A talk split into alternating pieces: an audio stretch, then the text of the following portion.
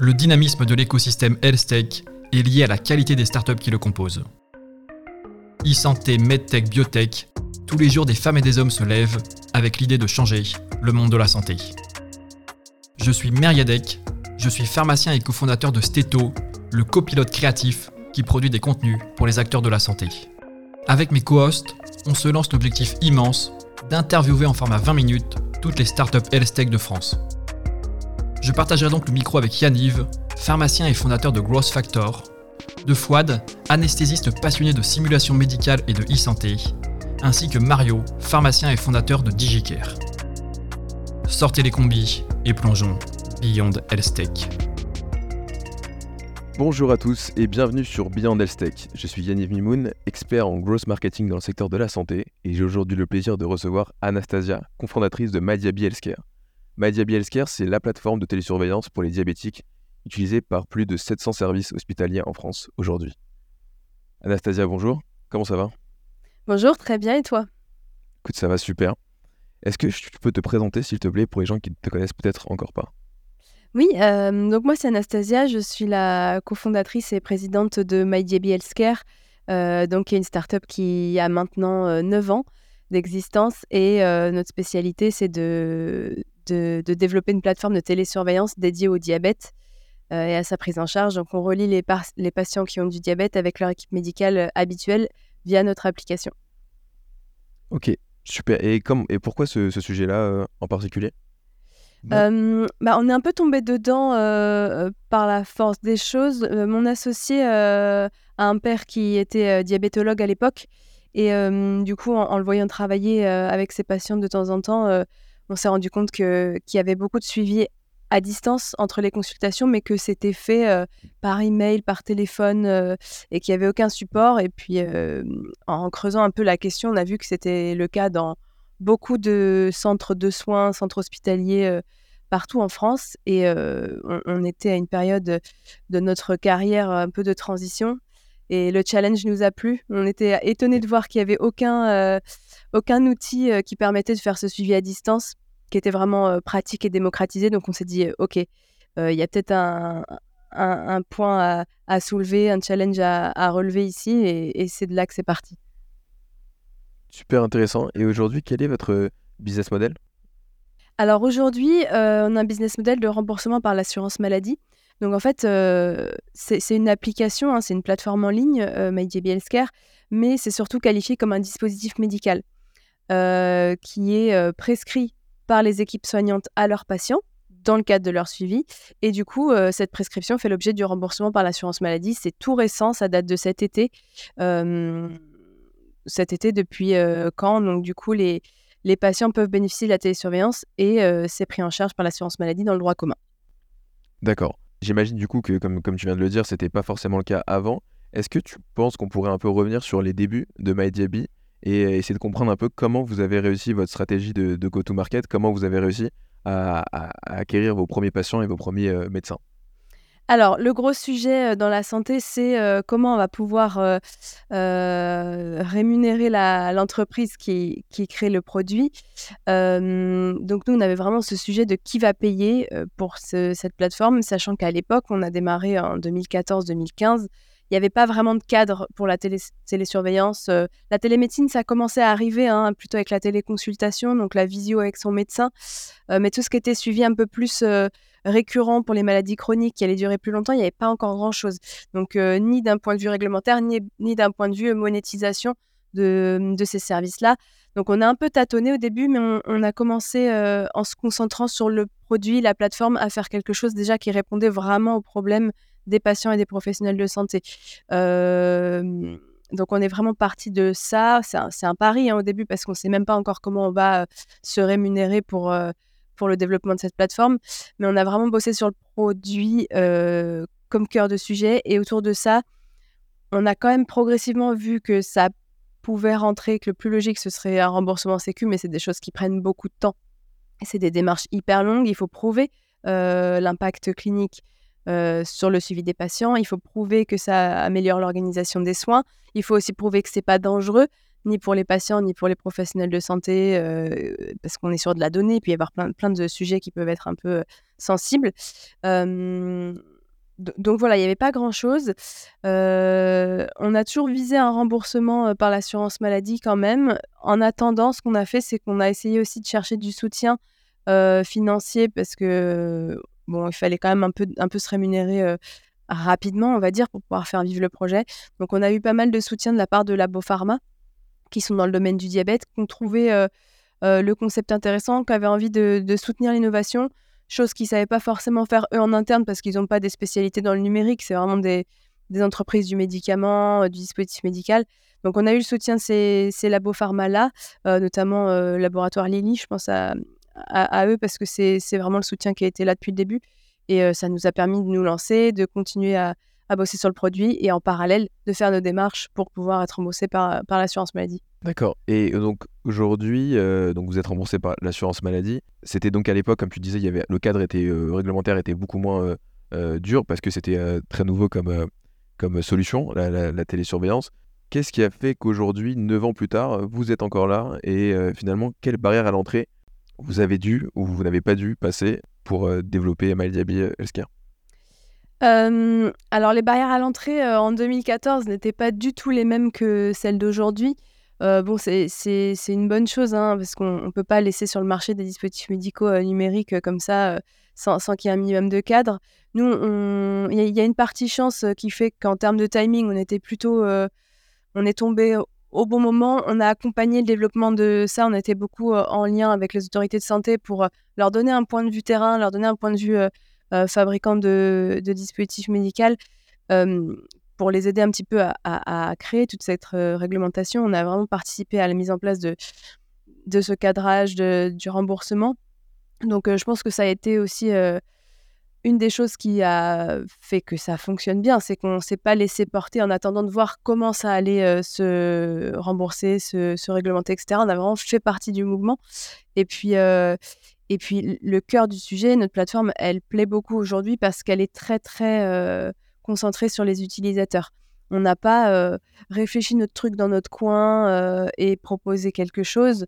on a vraiment été en boucle fermée. On est toujours en itération avec les soignants et les patients pour peaufiner nos fonctionnalités, pour enlever tel ou tel obstacle, pour améliorer l'utilisation. Donc, voilà, on a vraiment cette démarche de boucle fermée pour la partie produit qui fait que c'est plutôt bien adopté. Vous avez donc mis des années à vous faire euh, rembourser. Comment est-ce qu'on survit? Donc tu m'as parlé un peu des contrats avec les, les labos pharma, mais euh, finalement, euh, cette équipe qui, est, celle de l'équipe fondatrice un peu de MyDiaby Healthcare, comment elle a fait pour, pour survivre durant les, premières années, donc vraiment du tout début? Il y a, deux aspects quand on a un flux financier un peu serré, c'est augmenter ses revenus, mais c'est aussi beaucoup réduire les dépenses.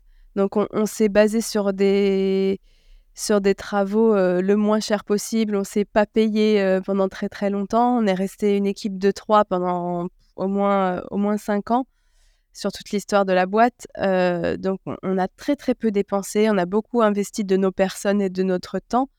et c'est une fois que qu'on commençait à voir que ça pouvait prendre que là on, a plus dépensé d'argent, embauché de personnes et, mis les moyens, quoi. Mais c'est vrai que c'est quand même passé par une grosse, euh, une grosse période où bah, il faut y aller. Euh, on va pas pouvoir acheter les services, les compétences, donc il va falloir faire nous-mêmes, quoi. Mmh, ok, très bien. La, résilience du, de l'entrepreneur qui s'adapte euh, aux problèmes. Donc, du coup, ça me fait parfaite, transition pardon, sur les défis, les principaux défis que vous avez rencontrés en ces, durant ces neuf dernières années.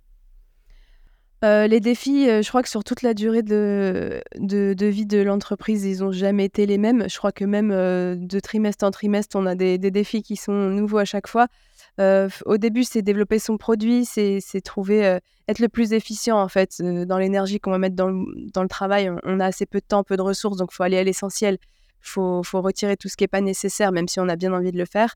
ensuite, il faut aller chercher ses premiers utilisateurs essayer de convaincre des gens de tester une solution euh, quand, quand ça a encore fait aucune preuve, c'est pas évident, encore plus dans le médical.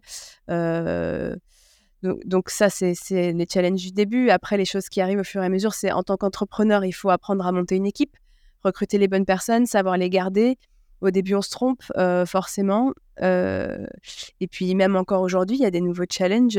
bon, il y a encore tous les sujets remboursement, etc. Mais là, nous, on, on est en train d'avoir une équipe qui grandit de plus en plus. dans les trois dernières années, deux, trois dernières années, on va dire, depuis le Covid, on est passé de cinq personnes dans l'équipe à 25.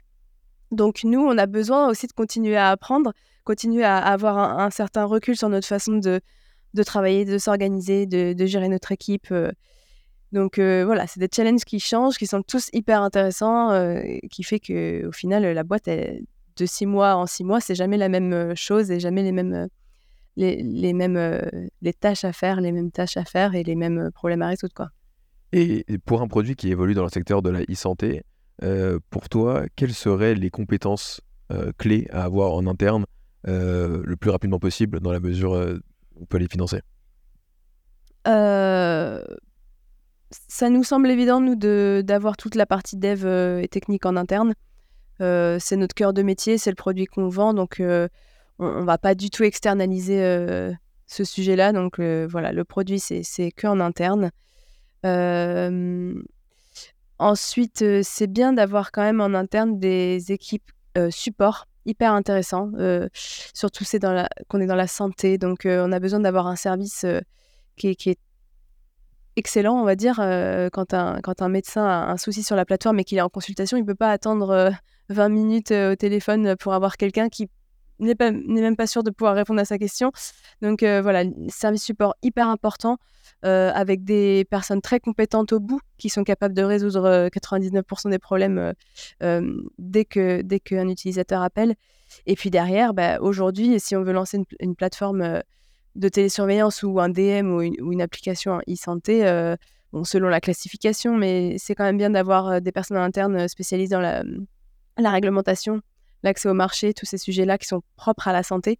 Donc forcément, c'est quelque chose à gérer en plus par rapport à d'autres secteurs, mais c'est bien d'avoir des, personnes internes qui connaissent vraiment par cœur le produit et qui vont pouvoir proposer une stratégie hyper pertinente euh, d'accès au marché, de réglementation pour, euh, pour le produit. Quoi. Et est-ce que tu considères, parce que c'est quelque chose qu'on peut retrouver beaucoup euh, sur, dans d'autres secteurs, start-up, donc autres que la santé, parfois on va essayer de lancer un peu ce qu'on appelle le quick and dirty, où on va voilà, vouloir euh, rapidement sortir un, produit, euh, le confronter au marché et itérer dessus. On sent que dans la santé, c'est quelque chose qui est peut-être un peu moins évident euh, de par le réglementaire, les enjeux et les acteurs qui, vont prendre en main ce, cet outil. Comment est-ce que toi, tu abordes ce sujet? Euh, nous, on l'a fait. On l'a fait au début parce qu'il n'y avait pas trop de cadres. Donc, on a pu le faire. Après, on, a quand même envie de faire les choses proprement. Ça fait partie de notre, euh, notre mode de fonctionnement. Donc, euh, on, a toujours eu conscience que dans la santé, on pouvait quand même pas faire non plus n'importe quoi. un MVP, il doit quand même avoir une certaine, certain niveau de qualité à la base. mais on l'a fait au début. Et en fait, c'est aussi là qu'on a pu tirer notre épingle du jeu. C'est que l'évolution de la réglementation au fur et à mesure qui s'est renforcée, euh, nous on l'a suivi de façon à ce qu'on ait pu faire des petits MVP un petit peu, euh, voilà, un petit peu transitoires au début et puis vraiment euh, devenir de plus en plus carré sur tous les sujets avec le temps. Aujourd'hui, quelqu'un qui démarre maintenant, il aura moins la possibilité de le faire parce qu'on ne peut pas faire utiliser comme ça un dispositif médical numérique qui n'a pas été évalué, qui n'a pas été, testé, qui ne suit pas un, un, système de management de la qualité euh, euh, au carré, etc. Donc plus compliqué pour, euh, pour quelqu'un qui voudrait se lancer aujourd'hui mais c'est pas impossible. Après, heureusement qu'il y a les fonds d'investissement pour ça, pour pouvoir aider à se lancer. Il faut aussi penser aux industriels. Hein. Ils, ont, ils ont souvent envie de, de supporter l'innovation. et souvent, on, peut, on peut faire des partenariats intéressants entre startups et, et grands groupes. Donc euh, voilà, c'est sûr que le contexte n'est pas le même que dans d'autres secteurs ou qu'à d'autres époques dans la e-santé, mais il y a toujours moyen de, s'adapter, je pense. Et en parlant d'industriel, est-ce que à l'époque euh, donc des débuts de MyDiaby, euh, est-ce qu'il n'y a pas eu aussi peut-être d'autres acteurs qui venaient même de par exemple de l'industrie plutôt, qui ont voulu lancer quelque chose un peu de similaire? Si, c'est arrivé. En fait, beaucoup d'industriels, on va dire pharma ou des grands groupes, ont, tenté, entre guillemets, de, lancer des, projets, des produits dans le numérique, dans l'innovation. Bon, ça a plus ou moins marché, c'est pas évident quand, on lance ce genre de projet type startup depuis le début, on a besoin d'une flexibilité vraiment hors norme, on a besoin d'être très très rapide, très très réactif. C'est pas qu'ils sont pas compétents pour le faire, au contraire, il y, a beaucoup de talents aussi dans les grands groupes, mais leur structuration d'équipe et d'entreprise fait que c'est très compliqué de pouvoir initier des, projets un peu start-up comme ça, innovants, parce qu'ils sont ralentis par leur propre, masse qui est grosse, leur propre inertie, et c'est des points forts hein, dans certains contextes, mais pour le contexte de lancer une innovation depuis le début, ça peut être un obstacle. Donc c'est plus compliqué. Les, les, grands groupes qui ont voulu lancer des choses un peu similaires à ce qu'on a fait, on, a vu qu'ils ont rencontré des problèmes que nous, on n'a pas eu. Et, et bah, ça nous a aidés, hein, nous, et eux, ça ne les a pas aidés par contre. Donc c'est donc l'agilité finalement de, de, la startup qui a permis à MyDiaby de s'imposer face à peut-être des, des, plus gros acteurs. Oui, l'agilité. nous, on était aussi un acteur neutre. dans la santé, il y a quand même beaucoup de, de concurrence entre différents grands groupes, entre fabricants de, de médicaments, dispositifs médicaux. Donc euh, nous, on arrive là au milieu euh, de, ce, de, cet écosystème. On est neutre. Ça veut dire qu'on peut être interopérable avec euh, toutes les marques de dispositifs médicaux. On n'a pas de conflit d'intérêt par rapport à une autre entreprise. Donc tous ces avantages-là, ça fait qu'on peut se positionner sur un endroit qui est, qui est encore libre sur le marché et on peut le faire vite et rapidement et proprement et avec une proximité avec les utilisateurs qui est plus dur à avoir quand on est en grand groupe. Donc voilà, tous ces petits avantages ça, ça permet de, vraiment déployer quelque chose euh, rapidement, qui plaît, efficace. Euh, voilà quoi.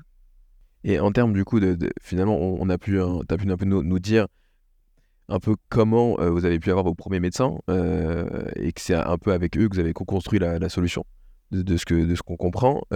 mais niveau, au, niveau des patients, est-ce que c'est par les médecins que, que vous, vous faisiez prescrire en fait MyDiaby ou est-ce que vous avez aussi chercher à directement euh, acquérir entre guillemets des, nouveaux patients, euh, donc plutôt en, direct. Pour les patients, on est vraiment passé euh, par les médecins. le schéma nous semblait plus logique comme ça.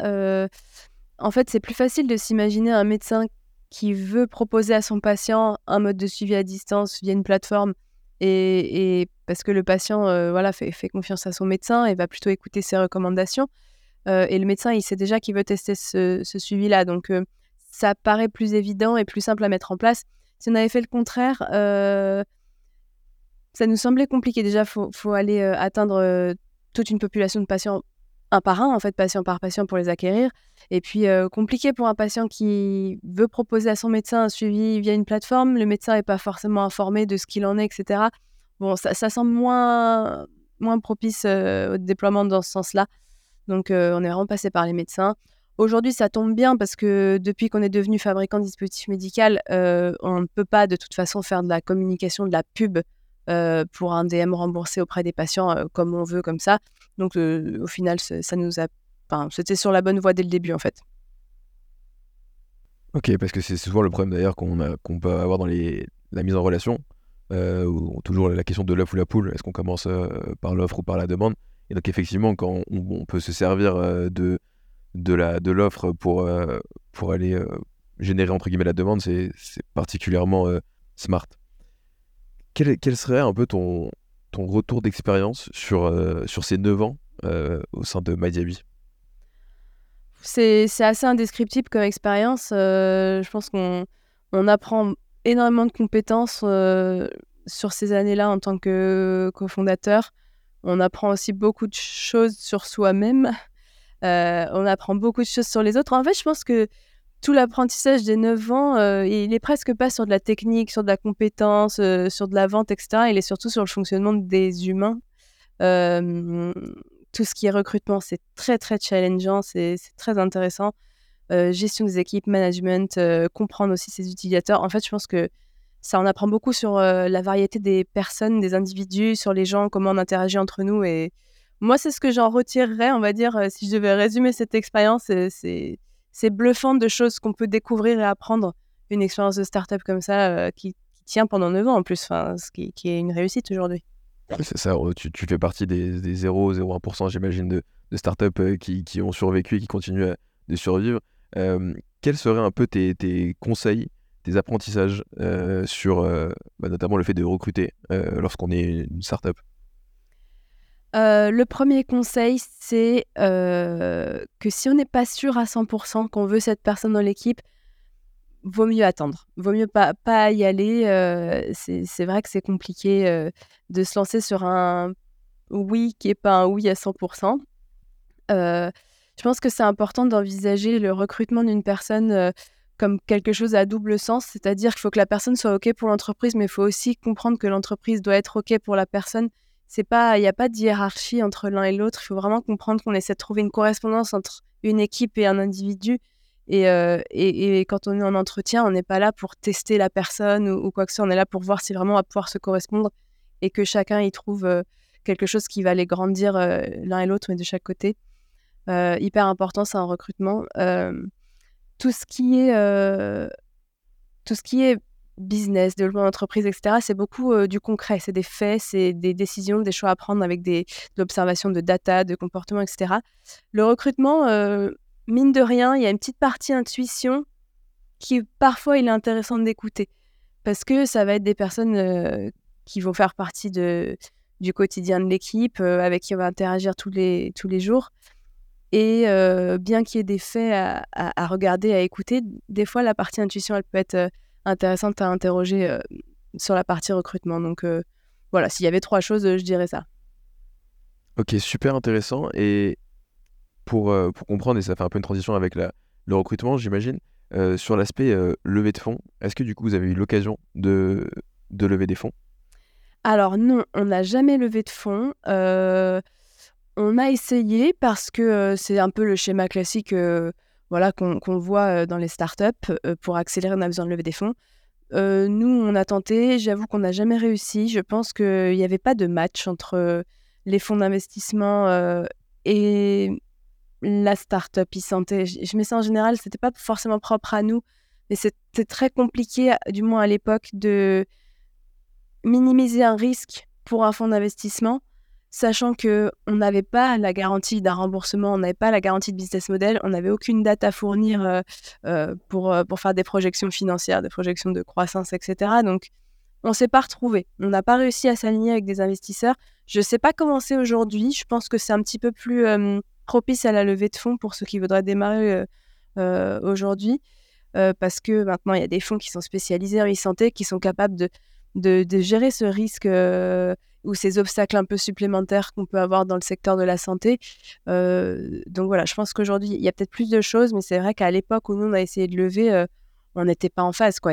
on n'était pas le type de start-up qui correspondait au VC euh, du marché il n'y avait pas de VC adapté aux start-up e-santé, dispositif médical. Donc voilà, c'est entre guillemets, c'est un mal pour un bien parce qu'aujourd'hui, on, est totalement indépendant et, pour le coup, il n'y a personne d'autre que, que, nous au capital qui est très confort pour toute l'équipe et pour les utilisateurs. Et, c'est vrai que c'est un luxe, entre guillemets, mais, mais voilà, les choses se sont faites comme ça. C'était ni une bonne ni une mauvaise chose. Quoi. La preuve qu'on peut faire une belle start-up e-santé totalement bootstrap, autofinancée. C'est ça. Bon, faut s'énerver un peu, il hein, faut quand même bosser. non, mais c'est vrai, au final, c'est vrai que ça aide d'avoir des, des, fonds. quand on les a pas, il faut, faut, vraiment, faut vraiment s'énerver et bien transpirer. quoi. Et un peu que pour, pour nous amener euh, doucement vers la conclusion, quels sont du coup les défis que, que rencontre aujourd'hui euh, en tous les cas pour le futur Quels sont un peu les challenges à venir?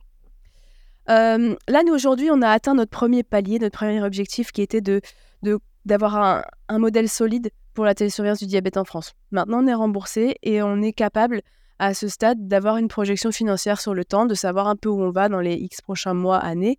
Donc ça, c'était toute l'incertitude qu'on avait au début, elle se réduit avec le temps parce que maintenant on a notre business model qui tourne et c'est plutôt une partie confortable. Maintenant, le challenge, c'est on fait quoi après quoi? Comment, on, comment on continue d'évoluer, comment on ne se fait pas dépasser par bah, les technologies et l'écosystème dans lequel on évolue, parce qu'il y a quand même toujours beaucoup de nouveautés dans le diabète, dans, le, bah, dans le numérique évidemment. Donc comment on reste en phase avec tout ça, toujours un peu en avance, et quelle direction on prend, dans quel sens on grossit. En gros, est-ce qu'on va toucher plus de patients par d'autres pays? Est-ce qu'on va toucher plus de patients par, par d'autres pathologies? Est-ce qu'on va mieux soigner nos patients parce qu'on peut encore euh, proposer des choses plus pertinentes pour eux que ce qu'on a déjà fait jusqu'à maintenant? Il y a un peu toutes ces ouvertures qu'il faut considérer. C'est presque comme si on repartait de zéro, en fait, euh, sur de nouveaux projets, mais, mais du coup, c'est. Voilà, le, premier challenge est, relevé. Maintenant, il ne faut pas se reposer non plus sur ses lauriers. Il y, a encore beaucoup de choses à faire. Et, et voilà, on a hâte. En même temps, ça motive toute l'équipe, donc ça, c'est chouette. D'accord. Mais écoute, ça, a l'air d'être des, très belles pistes euh, à suivre.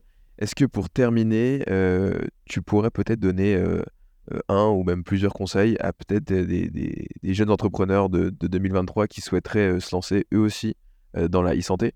Et peut-être voilà, les, les, des conseils ou plutôt même des, choses, à, des erreurs à éviter pour espérer survivre au moins 9 ans totalement bootstrap comme a pu le faire MyDiaby euh, il faut pas hésiter à bah, soit écouter ce genre de podcast, je pense que c'est cool pour avoir un peu d'idées. C'est un bon conseil. Ouais, j'ai souvent moi des, entrepreneurs qui m'envoient un petit mail pour me poser des questions. Enfin ça, moi je fais avec grand plaisir. Je pense qu'il y a plein d'autres fondateurs de startups qui le font aussi. Donc posez vos questions. Enfin on est là aussi pour se filer des, des, billes entre nous. c'est avec grand plaisir. Il ne faut pas avoir peur d'aller contacter des entrepreneurs, poser des questions précises. Des erreurs, bon, euh, même aujourd'hui, on en fait, hein, donc euh, euh, faut pas chercher à les éviter. Après, les grosses erreurs, si on peut éviter, ça peut être bien. Les petites, bon, voilà, faisons-les et puis on apprend au fur et à mesure. je pense qu'un un, un, point qui est bien pour un fondateur, quelqu'un qui veut lancer un projet, et, et que dans la durée, son entreprise soit pérenne et que son équipe soit bien gérée, c'est vraiment de passer par quasiment tous les métiers de sa boîte. Je sais, il y a des trucs, c'est un peu plus dur de faire. Si on n'est pas dev, c'est dur de passer par le code, mais, mais de s'intéresser vraiment à chaque sujet, à chaque quotidien des personnes que vous aurez dans votre équipe, en fait, parce que il faut vraiment comprendre au plus, au plus profondément, au plus précisément ce que vont faire vos équipes et quels vont être leurs challenges. Donc, euh, voilà, pour moi, ça me semble être un point essentiel de passer par le support. Voilà, le fondateur, faut qu'il ait fait du support, faut qu'il ait fait euh, des dossiers, il faut qu'il ait fait du marketing, il faut presque qu'il ait déjà fait son site vitrine. Passer par toutes les étapes soi-même, c'est bah déjà ça va vous apprendre plein de trucs, donc pour vous ça c'est gagné. Euh, ça va vous aider à mieux gérer vos équipes derrière, à mieux savoir ce qu'il faut recruter à quel moment, euh, ce qu'il faut déléguer, pas déléguer. Et puis euh, je pense que pour les utilisateurs, après les produits sont bien meilleurs quand c'est quand c'est des entreprises gérées par des gens qui, connaissent vraiment leur sujet. Donc voilà, je dirais ça. Super. où est-ce qu'on peut te suivre, Anastasia? Euh, on peut me suivre euh, sur LinkedIn, sur les réseaux sociaux. J'en fais pas beaucoup, beaucoup, mais bon, quand il y a des actus intéressantes, je les mets. Voilà. Euh, et puis pour l'actu de MyJB, c'est la même chose. LinkedIn, il y a toutes les infos importantes qui sortent sur le remboursement, les choses comme ça, les, trucs vraiment e-santé. je pense que le mieux, c'est là-dessus. D'accord, Madiabi Healthcare sur LinkedIn. Merci, euh, merci à toi Anastasia, c'était super intéressant et j'espère que nos auditeurs euh, auront autant apprécié. Merci à toi et je te dis à très vite. Merci de m'avoir invité.